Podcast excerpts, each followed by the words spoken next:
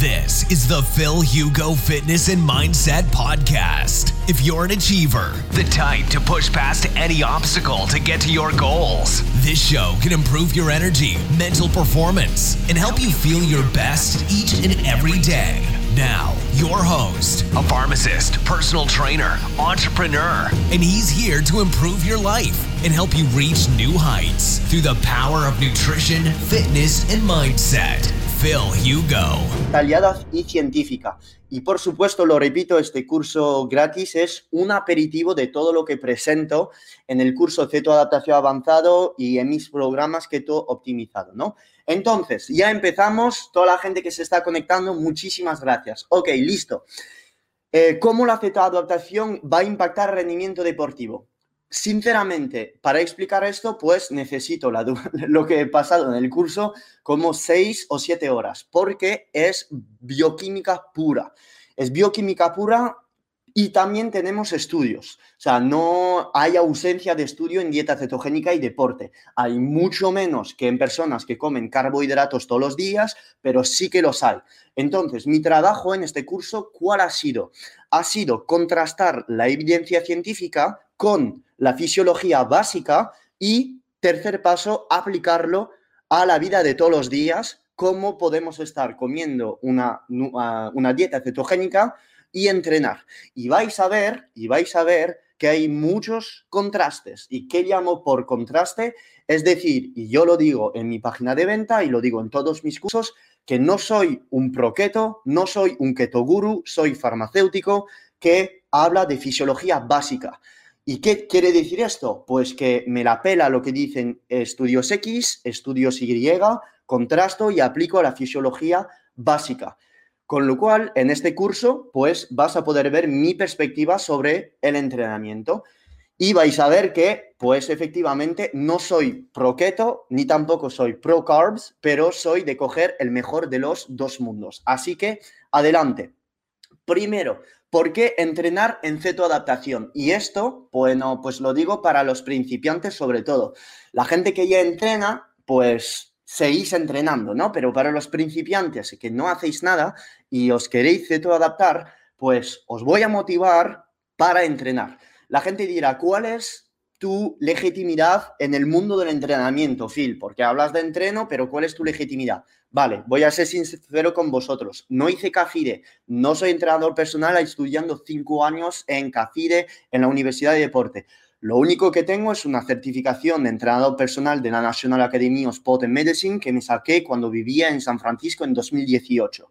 Y después estuve trabajando en un gimnasio que se llama LA Fitness en San Francisco y era el Personal Training Manager. Me ocupaba de entrenar a gente y vender programas de training. Durante un año empecé en Berkeley y también en San Francisco donde pasé a ser manager, donde tenía un equipo de entrenadores, pues era pues enseñarles a entrenar, etcétera, etcétera, ¿no? Con lo cual, pues todo esto lo hice cuando estaba en San Francisco. Esto es la legitimidad que tengo en el mundo del entrenamiento que no es nada de universidad ni de café, etcétera, ¿vale? Lo digo por los posibles haters que podrían entrar en este live, ¿vale? vale, la cetoadaptación no solo depende de la dieta. Eh, ¿Por qué? Pues ¿por qué digo esto? Pues porque la gente se está esperando con la nutrición cetogénica que eh, va a solucionar todo y va a solucionar la cetoadaptación y os vais a cetoadaptar solo con la nutrición. Efectivamente, es posible, pero es que con el entrenamiento vas a acelerar esta cetoadaptación como si no hubiera un mañana. Y esto lo voy a demostrar. Si tú no estás entrenando, pues te estás perdiendo un montón de beneficios, como por ejemplo la cetogénesis, la sensibilidad a la insulina que te va a aportar el entrenamiento, mayor oxidación de grasas y la cetólisis, que es el uso de cetonas por el tejido muscular. Entonces, antes de ir más allá con cetoadaptación y entrenamiento, pues os voy a poner las bases de la fisiología básica, porque hay muchos principiantes aquí y esto lo tengo que dejar claro porque si no, no os vais a enterar de nada de mis argumentos porque esta parte es un poquito más compleja que la de ayer. ¿Listo? Entonces, ¿qué es el ATP? El ATP es la forma de una molécula donde vamos a obtener energía de ella, ¿vale? ¿Ok? ATP, energía. Estoy haciendo reduccionismo, estoy simplificando todo, pero como no tengo 18 horas con vosotros, tengo que ir al grano. Entonces, el ATP, pues cuando se usa como energía, da esta molécula que es la adenosina difosfato y entonces ya se puede renovar por sustratos aquí, como por ejemplo la creatina y otros sustratos, ¿no? Entonces, estamos usando esta molécula como energía. A ver, ¿cómo se crea el ATP? El ATP se puede crear en función de la intensidad del ejercicio, pues con distintos sustratos. Según la intensidad del ejercicio, pues estarás en ausencia de oxígeno o con menos oxígeno, usaremos vías anaeróbicas o con gran cantidad de oxígeno se ocurrirá estas, estas reacciones a nivel de la mitocondria y llamaremos todas estas vías las vías aeróbicas. Entonces, esto se ocurre fuera de la mitocondria, ¿ok? Fuera de la mitocondria, dentro de las células. Entonces, ¿cómo pasa esto? Pues tenemos un sustrato que se llama la creatina y otro sustrato que se llama la glucosa, ¿ok? Y luego, en aeróbica, pues la glucólisis lenta, la beta oxidación y uno que nadie habla y que no está en los libros, que es la cetólisis, que es el uso de cetonas. Entonces, en función de la intensidad del deporte, pues estaremos usando distintos sustratos. Cuando estamos haciendo una duración de ejercicio o de pesas o de corta duración entre 5, 10, como mucho 15 segundos, pues estaremos tirando mayoritariamente eh, los, los, fosfágenos, ¿vale? La, la creatin fosfato. Luego, si estamos haciendo pesas o CrossFit, pues eh, este tipo de deporte, donde la duración estará entre 15, 60 segundos, con un rango de repeticiones entre 8, 15, 20 repes, pues todo este tipo de deporte pues estaremos tirando muchísimo más de glucógeno muscular. Y luego, para todos los deportes aeróbicos, donde la intensidad, la VO2 max, max, la V2 max, perdón, estará por debajo de 75% de baja intensidad, pues entonces estaremos usando más vías aeróbicas, que son estas tres. ¿Listo? Vale. Entonces, para resumir esto, ¿cómo lo podemos ver? Si tú coges una fibra muscular y estás en bajas intensidades, pues entonces para resumir, la gran mayoría de estos sustratos los tirarás de grasas, ¿vale? Y en altas intensidades de glucógeno muscular o de creatinfosfato, ¿ok? Muy resumido, muy resumido, pero para ir al grano y para los principiantes ya lo tenéis, ¿listo? Ok, ahora bien, ¿cuál es la evidencia científica en rendimiento deportivo y nutrición cetogénica? Porque la gente llega y dirá, vale, enséñame los papers, yo quiero ver la evidencia, porque es que no, no puede ser, no puedes entrenar haciendo dieta ceto. Bueno, nos vamos a pausar, ver los papers y, y contrastar lo que ha pasado. Desde 1983 han habido un montón, un montón de estudios sobre dieta cetogénica. Uno de los líderes, pues Stephen Fine, que ha estudiado la dieta, el impacto de la dieta cetogénica y la cetoadaptación, primero en ciclistas. Después tenemos a Paoli, un estudio muy famoso que se hizo en gimnasio, en gimnasta, perdón, donde vio que perdía más grasa el grupo con dieta cetogénica, mantenía masa muscular. Después tenemos a Bole con el estudio Faster, que estudió em, atletas de ultra eh, endurance, eh, correr más de 60, 70 kilómetros. Vale, pues estos estudios están y el de Wilson es en atletas en fuerza. Por supuesto, hay muchísimo más estudios que estos, ¿vale? Os he puesto los cuatro, pero hay decenas y decenas de estudios en dieta ceto. Entonces me vais a decir, vale, yo quiero saber qué ha pasado aquí, qué ha pasado aquí, qué ha pasado aquí y aquí. Estos cuatro estudios hablan, entre comillas, bien del impacto de la dieta cetogénica en entrenamiento. Entonces, me vais a decir, yo esto lo quiero ver, ¿vale? Porque no, no me creo tus argumentos. Simplemente te vas a ver esos estudios y estos estudios los explico en detalle cada uno en el curso, pero lo que te resumen estos estudios es lo siguiente, que te lo voy a, a, explicar a continuación. Estos estudios que dicen de la cetoadaptación al rendimiento deportivo. Bueno, pues que un atleta cetoadaptado va a conservar muchísimo mejor su masa muscular.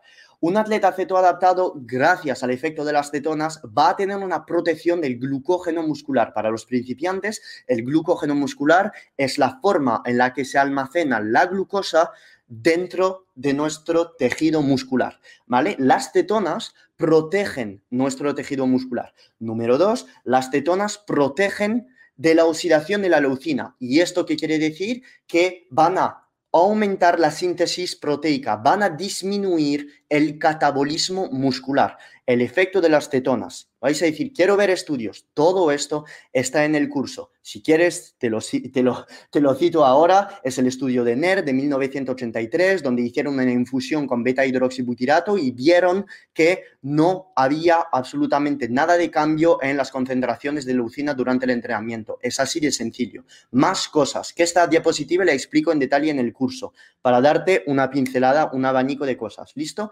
Luego, mejora de la sensibilidad a la insulina. En atletas cetoadaptados se ha visto que había en las membranas celulares más ácido arraquidónico y esto es un signo de sensibilidad a la insulina. Además, el hecho de bajar la cantidad de carbohidratos pues disminuye la cantidad de radicales libres formados por la oxidación de las cetonas. Las cetonas forman menos radicales libres que la oxidación de la glucosa. Conclusión, si tienes más cetonas en sangre y que te vas cetoadaptando, pues estás generando menos radicales libres y sabemos que los radicales libres pues van a impactar la recuperación post ejercicio. Imagínate si eres un atleta de ultra endurance y te metes a ráfagas de glucosa post entrenamiento cinco veces al día, pues ya no te cuento la recuperación cómo va a estar y a 35, 40 años, todos estos atletas de ultra endurance que no se cuidan mínimo o no se cetoadaptan, pues con qué acaban prediabetes, diabetes de tipo 2 o incluso algunos diabetes de tipo 1 por ya no tener eh, insulina en sus células, ¿vale? O sea, se convierten ellos mismos en diabéticos de tipo 1. Y esto no os quiero dar miedo a todos los atletas del Ultra Endurance porque conozco a muchos que se meten ráfagas de glucosa seis veces al día y no le pasa nada pero se está viendo que justamente todas estas ráfagas de glucosa y estas cargas, descargas, como si no hubiera mañana, pues no son del todo saludables, ¿listo? Y tenéis mucha evidencia científica, muchísima evidencia científica sobre el impacto positivo de la cetoadaptación en rendimiento aeróbico, en todas estas carreras de ultradistancia, maratones, etc. Y os lo voy a demostrar. ¿Qué más? Mejora del impulso ventilatorio. Esto es muy sencillo de entender. ¿Por qué mejora el impulso ventilatorio? Porque vamos a generar menos acidez sanguínea. ¿Y por qué? Pues porque como las cetonas protegen la degradación del glucógeno muscular cuando no nos vamos a intensidades altas de actividad, pues vamos a generar menos lactato menos lactato, menos protones están en la sangre y entonces vamos a generar menos acidez, menos acidez, menos fatiga central. Además, un atleta cetoadaptado va a tener más cantidad de leucina disponible. Lo he dicho, las cetonas protegen de la degradación del glucógeno muscular y protegen el tejido muscular disminuyendo la oxidación de la leucina. Si disminuye la oxidación de la leucina durante el entrenamiento, hay más leucina disponible para el cerebro. Esta leucina es un aminoácido corto de, cadena ramificada que va a ir directamente al cerebro y va a ejercer un efecto antifatiga. Y esto lo observamos en atletas cetoadaptados que tienen más leucina disponible en el cerebro y por ello esta leucina va a desplazar un aminoácido que se llama el triptófano y el triptófano lo que va a hacer es crear fatiga, pero si tú tienes más leucina disponible a la hora de entrenar porque te estás adaptando, pues efectivamente esta leucina pues te va a quitar esta fatiga sin hacer falta de meterse ráfagas de BCAA o aminoácidos. ¿Listo? Te estoy hablando de todos los lados positivos de la dieta cetogénica en deporte, pero cuidado, quédate hasta el final, por favor, porque hay pros y hay contras. Y no pensar que soy un pro keto en deporte y que la keto es fabuloso. No, no, porque voy a desmontar algunos de los puntos que estoy diciendo yo mismo ahora. ¿Listo? Así que quedaros hasta el final. ¿Por qué el foco mental y rendimiento deportivo? Porque tiene relación con lo que acabo de decir, con la leucina, ¿vale? Esto es algo muy sencillo y además las leutonas se ha visto que podían aumentar la síntesis de GABA actuando en la enzima que permite el paso de glutamato a GABA. A mayor cantidad de GABA, menos ansiedad y también menos, eh, menos cansancio, menos hiperexcitación. ¿Listo? Más cosas. ¿Por qué se oxidaría menos leucina en cetosis? Por, pero sin carbohidratos, ¿de dónde viene el glucógeno? ¿Por qué el entrenamiento, una vez cetoadaptado, eh, genera menos lactato? Todo esto pues lo explico en el curso. Pero te voy a dar un aperitivo aquí. La ventaja de estar ceto adaptado en deportes de endurance y muy fácil de entender para los principiantes. Pues mira tus reservas de glucógeno. El glucógeno representa en total 2.000, 2.500 kilocalorías en el músculo. ¿Listo? 2.500 kilocalorías. ¿Cuántas grasas tienes en el cuerpo? Dependiendo de tu porcentaje de body fats, pues entre 40.000 y 100.000 kilocalorías. ¿Tú qué piensas? Si tú acostumbras tu cuerpo a tirar de esta reserva. Si haces una media maratón, una maratón, o simplemente si quieres durar más, si haces CrossFit o pesas. Si tú has enseñado tu eh, cuerpo, tu organismo, a saber tirar de esta reserva de grasa, a saber oxidarla cuando estás en ayunas, cuando haces deporte, ¿quién va a ganar? ¿El tío que sabe usar esto o el tío que sabe solo usar esto comiendo carbos todos los días? Es así de sencillo, fisiología básica. Y por ello soy partidario de adaptar cualquier atleta en este planeta y voy a demostrar cómo se puede hacer. No solo los atletas de endurance, también los atletas que hacen pesas y CrossFit, porque se pueden beneficiar de saber usar más su tanque de tejido adiposo y no solo depender de esto. Y no hace falta estar feto adaptándose todo el año, pero sino feto adaptándose durante temporadas del año donde tienes menos actividad física o simplemente donde estás tirando, ups, perdón, no sé lo que ha pasado aquí. Eso, donde estás tirando menos y ya está, ¿vale? O sea, es que así de sencillo. Más cosas. Gente me dice, quiero ver los papers. Perfecto. Jeff Bolek, 2016, que ha estudiado atletas corriendo eh, de ultra endurance tres horas en una cinta. ¿Qué es lo que han visto? que los atletas que no tenían cargas de carbohidratos previa al entrenamiento, comparando con los mismos atletas a igualdad de calorías, igualdad eh, de calorías y de proteínas, pues ¿qué es lo que vieron?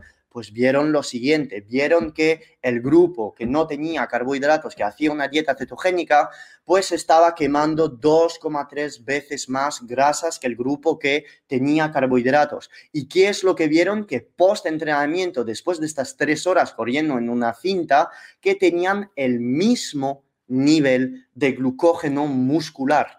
Entonces, este estudio no es el único que lo ve, hay muchos así, muchos así. Lo que estoy diciendo no es palabras en plan, hostias, magia al aceto, no, es fisiología, porque las cetonas protegen la degradación del tejido muscular. ¿Listo? Merecita me dice, feel on fire, eso es. Isabela diciendo, ¿va a estar guardado? Sí, Verónica, excelente, Phil, muchas gracias por todo el apoyo, gracias por comentar. Eh, si os gusta, pues compartir en stories, en Instagram, lo que sea. y si no lo hacéis, os voy a querer igual, de verdad, me la suda. Pero si lo hacéis, genial. Pero si no lo hacéis, me da igual, de verdad. Quedaos aquí, que es más interesante esto que Instagram. Vale, a lo largo de la cetoadaptación vamos a desarrollar transportadores MCT. ¿Y cuáles son los transportadores MCT? Los transportadores MCT no son los mismos que los MCT del aceite MCT, ¿listo? Porque esto he tenido muchas dudas sobre ello. No es lo mismo. MCT son transportadores de ácidos carboxílicos, ¿vale? Monochain carboxylic acid. Entonces, MCT no es lo mismo que el aceite MCT. Entonces, estos MCT a lo largo de la cetoadaptación van a aumentar en densidad. Van a aumentar en densidad en el hígado y van a aumentar en densidad en el tejido muscular.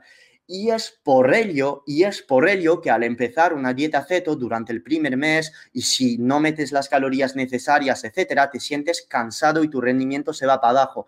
Es totalmente normal. ¿Cómo coño vas a entrenar igual que con carbohidratos si una persona ha comido muchos carbos y estaba entrenando si quitas los carbos de repente? Porque no tienes esto, no tienes todas estas enzimas desarrolladas para la cetogénesis es normal sufrir una disminución de rendimiento deportivo y puedes comer mucho, puedes estar haciendo cosas raras, lo que tú quieras, es normal sufrir una disminución de rendimiento deportivo, pero no pasa nada porque esta lo vas a recuperar, vas a recuperarlo a medida de la cetoadaptación suplementándote, comiendo lo necesario, no estando en déficit calórico y siendo paciente. Y ya está, pero lo recuperarás, es normal. Y no en todos los deportes vas a sufrir una disminución de rendimiento. Hay muchos casos que no sufren nada de disminución de rendimiento, que entrenan igual que antes, pero por teoría es normal sentirse un poco pocho y cansado.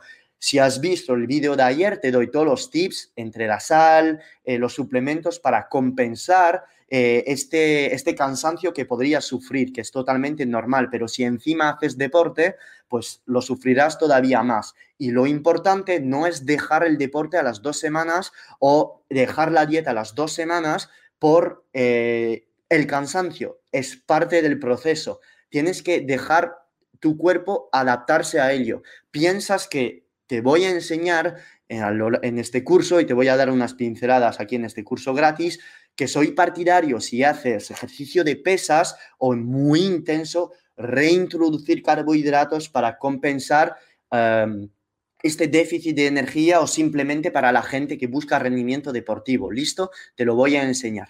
Ok, ¿cómo la salud metabólica y la frecuencia de entrenamiento impactan la cetólisis?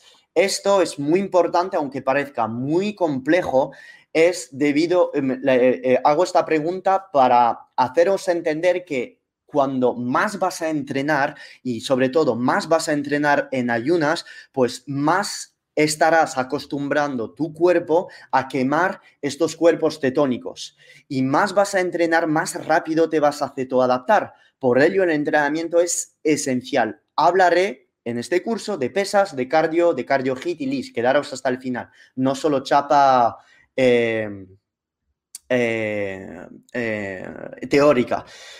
Luego, muy importante, el tema de los carbos lo voy a tocar después. Toda la gente que veo comentando ahora en el live, no carbos, no carbos, lo comento después y voy a decir para quiénes, para quién eh, son los carbos en dieta ceto.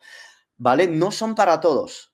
Voy a ser muy claro, no son para todos. Y voy a ser muy claro, esperar con paciencia, al final del live lo voy a explicar y voy a ser muy claro porque no tienes que joder tu cetoadaptación metiendo carbos. Si metes carbos a las dos semanas de una dieta ceto o a las tres o a las cuatro o a las cinco y entrenas dos veces por semana en la elíptica en tu gimnasio, no, no, no, te digo que no, no necesitas carbos si es tu caso. Te lo explicaré después. This has been another episode of the Phil Hugo Fitness and Mindset Podcast. If you enjoyed the episodes, leave an honest review in iTunes so other like minded individuals can conquer their goals too. If you want more content and free info on how to take your health and athletic performance to new heights, visit philhugo.com to be on the cutting edge with the latest info in nutrition, fitness, and all things performance mindset.